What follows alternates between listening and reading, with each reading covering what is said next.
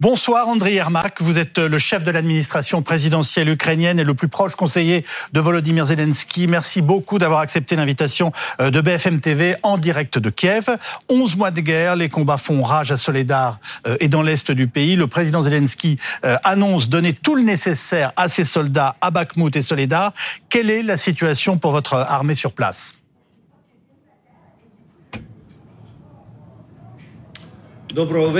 Bonsoir.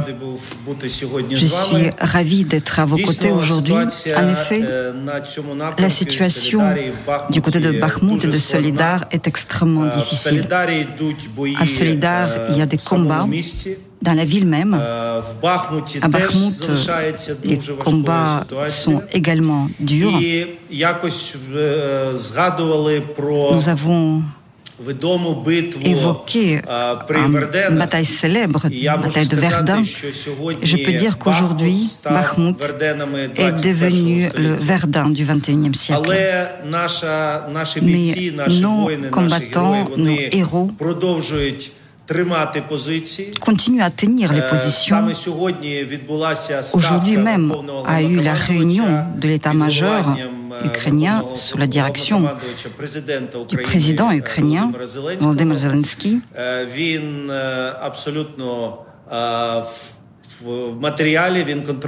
Il connaît parfaitement la situation, il contrôle ce qui se passe. Aujourd'hui, nous avons pris de nombreuses décisions importantes et nous espérons que nous réussiront à arrêter l'ennemi et à obtenir la victoire dans cette direction extrêmement importante et dans ces villes d'une grande importance. Vous venez d'évoquer avec des mots très forts, surtout pour nous Français, le Verdun du 21e siècle. La milice Wagner revendique la prise de la ville. Quelle est votre réaction? Ce n'est pas vrai je pense que toutes les personnes sérieuses dans le monde savent déjà à quel point on peut faire confiance à la propagande russe. Par conséquent, je demanderai, je recommanderai à ceux de nos amis euh, français qui suivent avec beaucoup d'attention chaque jour les nouvelles en provenance de l'Ukraine, je les appelle à faire confiance aux nouvelles officielles de Kiev, à nos militaires. Et je répète, les combats se déroulent aujourd'hui dans la ville même. En effet, aujourd'hui, la ville n'est pas entièrement contrôlée par aucune des forces. Les combats se poursuivent. En ce qui concerne les Wagner, en ce qui concerne de manière générale de l'attitude de nos militaires, de nos responsables, les Russes, il s'agit d'une grande différence. La vie humaine compte pour nous, c'est très important. Ce qui concerne les Russes, ils ne comptent pas leurs hommes, ils ne récupèrent même pas les corps de leurs militaires tués, ils enregistrent des pertes colossales et c'est ce qui diffère. Et c'est une différente philosophie de la vie et c'est la raison pour laquelle nous sommes si différents. Et aujourd'hui, la guerre, effectivement, cette guerre de défense que mène l'Ukraine, l'Ukraine ne se défend pas qu'elle-même. Elle défend les valeurs humaines, elle défend les valeurs du monde libre. Euh, avez-vous des informations sur les pertes du côté de Russes? On a évoqué déjà 500 morts par jour.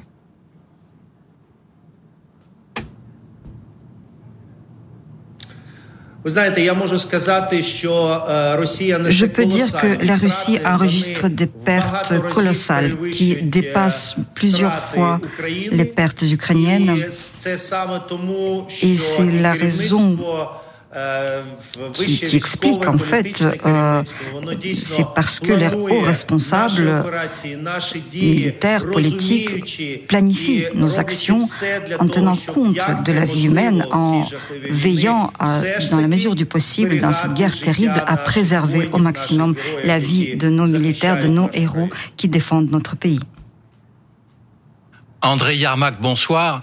Euh, on a vraiment le sentiment qu'on est dans une impasse sur le plan des négociations, la guerre fait rage, et pourtant il y a un plan de paix. Il y a un plan de paix du président Zelensky, un plan en 10 points. J'ai deux questions là-dessus. est-ce qu'il y a des préconditions que pose l'Ukraine avant une négociation? Qu'est-ce qu'il faut avant qu'une négociation ne commence?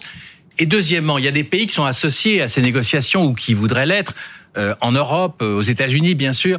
Est-ce que la France peut jouer un rôle et quel rôle peut-elle jouer?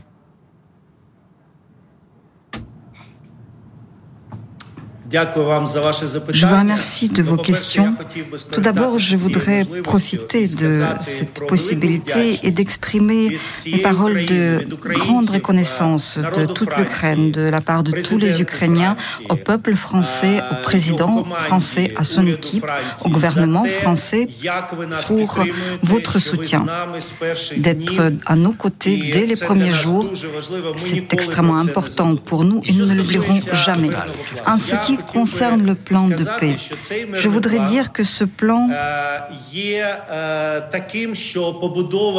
est basé exclusivement sur le statut de l'ONU et des normes du droit international.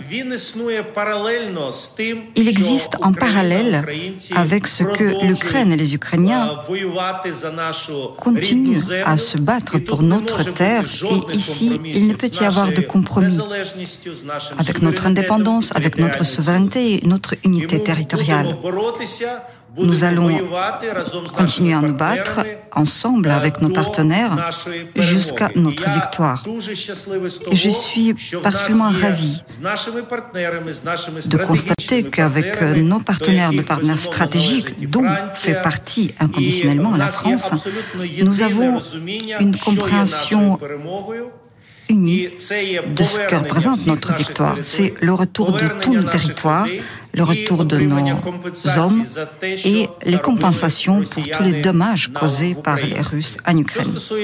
En ce qui concerne, je reviens là-dessus, la paix du président Zelensky, vous avez parfaitement souligné qu'il est constitué de dix points. Ce plan tient compte de toutes les mesures et toutes les directions nécessaires qui pourraient contribuer à la cessation de cette guerre et au retour de la paix en Ukraine et le retour de la paix sur le continent européen.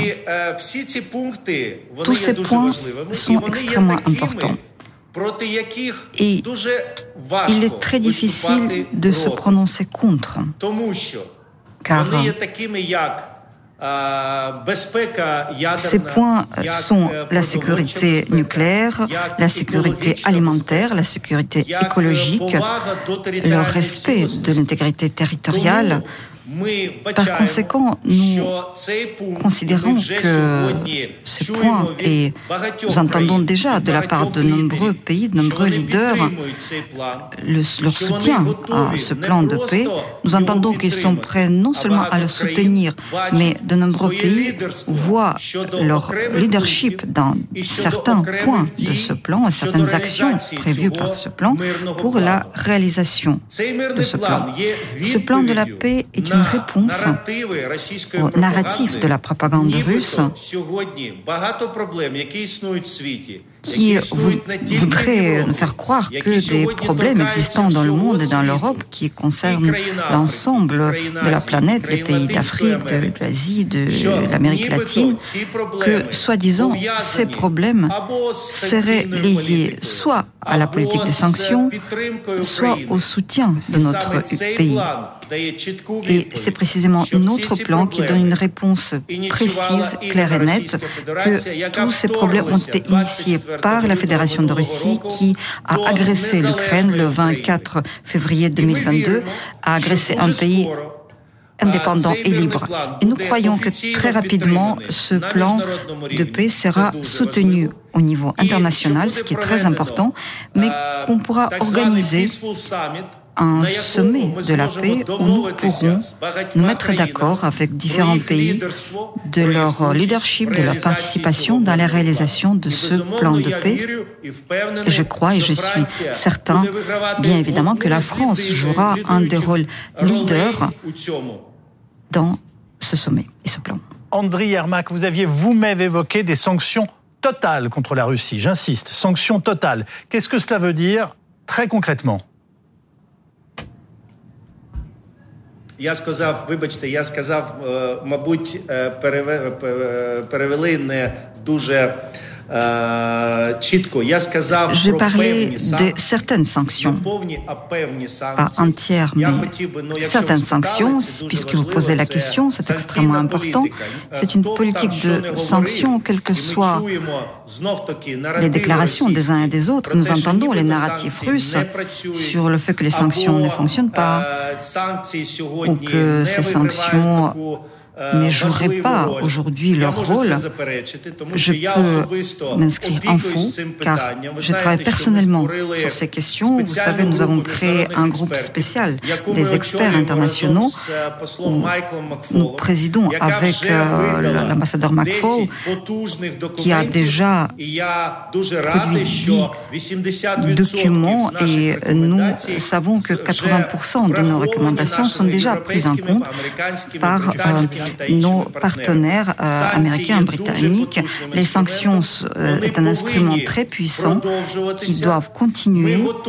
Nous voulons et nous sommes prêts à travailler avec nos collègues sur la base pérenne pour que les paquets suivants de sanctions les prochains trains de sanctions soient très efficaces et tel qui assurerait aujourd'hui de manière efficace une réelle pression sur la machine de guerre russe qui malheureusement continue cette terrible guerre. Et je peux vous dire ce que je pense que ce qui choque les spectateurs qui nous voient, c'est que seulement au cours des fêtes de fin d'année, y compris le 31 décembre, la nuit, de Nouvel An, plus de 200 fusées et drones ont été lancés contre les infrastructures civiles, contre les habitations. Même à Kiev, il y a des morts le 31 décembre. Les objectifs de tout cela est la poursuite du génocide des Ukrainiens, la poursuite des destructions de l'infrastructure civile et c'est ce qui se passe au centre de l'Europe. L'Ukraine doit arrêter l'agression russe. L'Ukraine doit gagner cette guerre et cette victoire, croyez-moi, sera la victoire de l'ensemble du monde civilisé. Ce sera notre victoire commune. Car si l'ennemi, l'agresseur n'est pas arrêté aujourd'hui, il continuera, il poursuivra. Et cette horreur, cette tragédie, la mort des enfants, des femmes,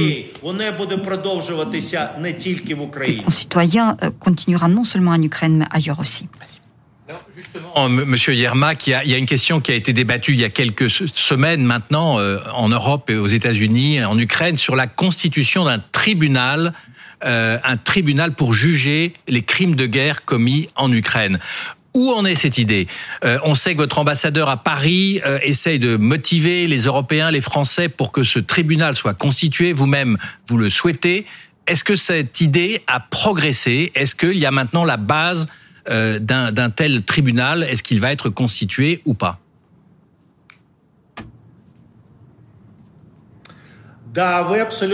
Vous avez parfaitement raison de soulever cette question d'une grande importance.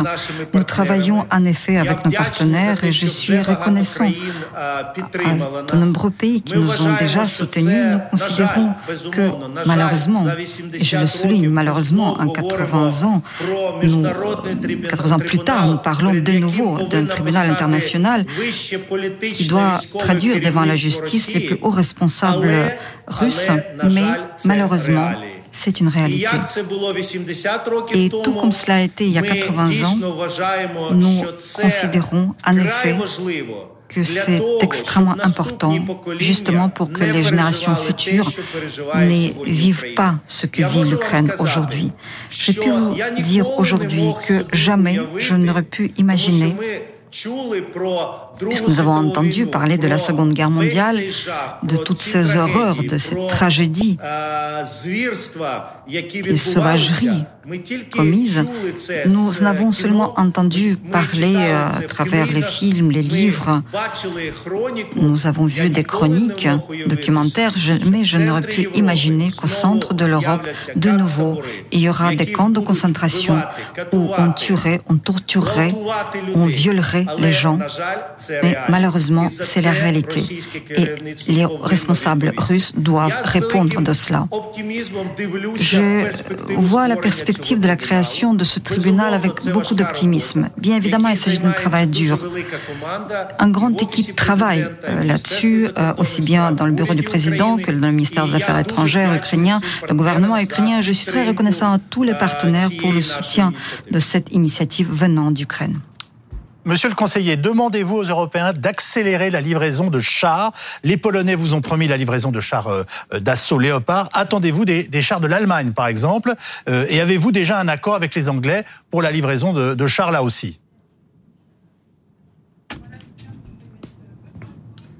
Comme je l'ai déjà dit, cette guerre concerne et a détruit euh, le système de sécurité non seulement européen mais aussi mondial. Et pour que l'Ukraine puisse gagner dans cette guerre, nous avons bien évidemment besoin, y compris d'armements lourds et des chars. Je ne peux pas vous découvrir tous les détails, mais je peux vous dire que, en effet, nous avons commencé déjà à recevoir ces armements de la part de nos partenaires européens. Je suis persuadé que ces livraisons se poursuivront, mais vous, vous êtes conscient avec qui nous avons affaire.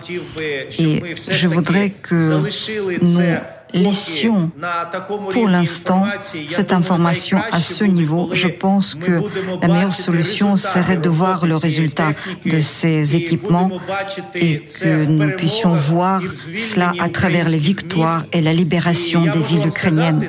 Je peux vous assurer, par exemple, que la ville de Bakhmut, avant la guerre, faisait partie des 20 villes les plus confortables euh, en Ukraine. Aujourd'hui, cette ville est pratiquement détruite par l'ennemi détruite par les occupants. Mais nous allons tout restaurer, reconstruire ensemble avec vous, avec nos partenaires.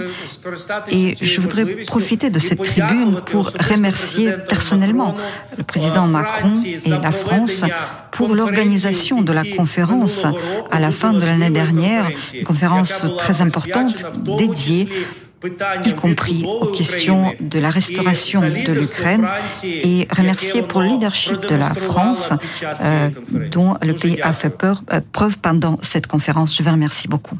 André Yermak, le renseignement militaire estonien suggère qu'une nouvelle mobilisation de 500 000 hommes supplémentaires devrait avoir lieu côté russe. Un demi-million, c'est énorme. Redoutez-vous une offensive d'ampleur de l'armée russe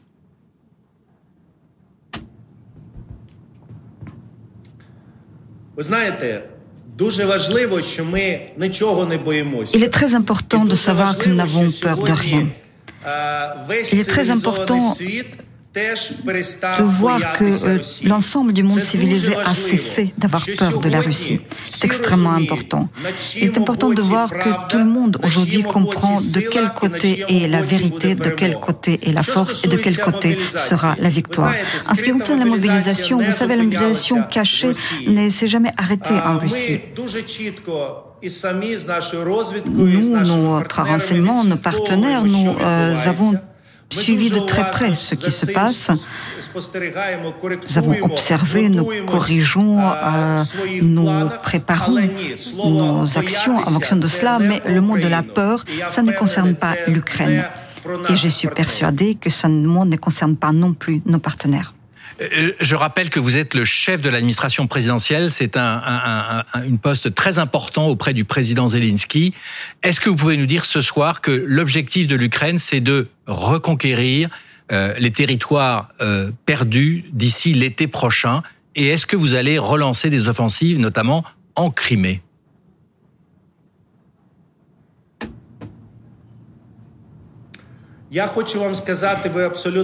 Vous avez parfaitement raison. L'Ukraine doit faire retourner l'ensemble des territoires reconnus par le droit international en 1991. En ce qui concerne les délais concrets, je pense qu'il est très difficile aujourd'hui de parler des dates. Je peux seulement vous dire que cela se passera le plus rapidement possible et c'est ce que tous les Ukrainiens souhaitent. Nous devons faire tous ensemble en sorte que la paix revienne sur notre territoire, mais la paix, suivant les conditions ukrainiennes, reviendra en Ukraine, reviendra en Europe. En ce qui concerne les attaques, vous savez que nous attendons encore, nous sommes encore face à des combats décisifs. Nous sommes aujourd'hui vraiment la veille de ces batailles décisives et je pense que nous pouvons comparer avec la période de la Seconde Guerre mondiale, lorsque le monde était parfaitement conscient déjà de qui allait vaincre dans cette guerre, mais qu'il y avait encore beaucoup de batailles à venir, beaucoup de pertes et malheureusement beaucoup de malheurs. Mais aujourd'hui, je pense que l'ensemble de la communauté internationale est persuadée et de manière très nette euh, et soutient l'Ukraine et croit que c'est l'Ukraine qui sortira vainqueur de cette guerre. Merci beaucoup, euh, Andriy Yermak.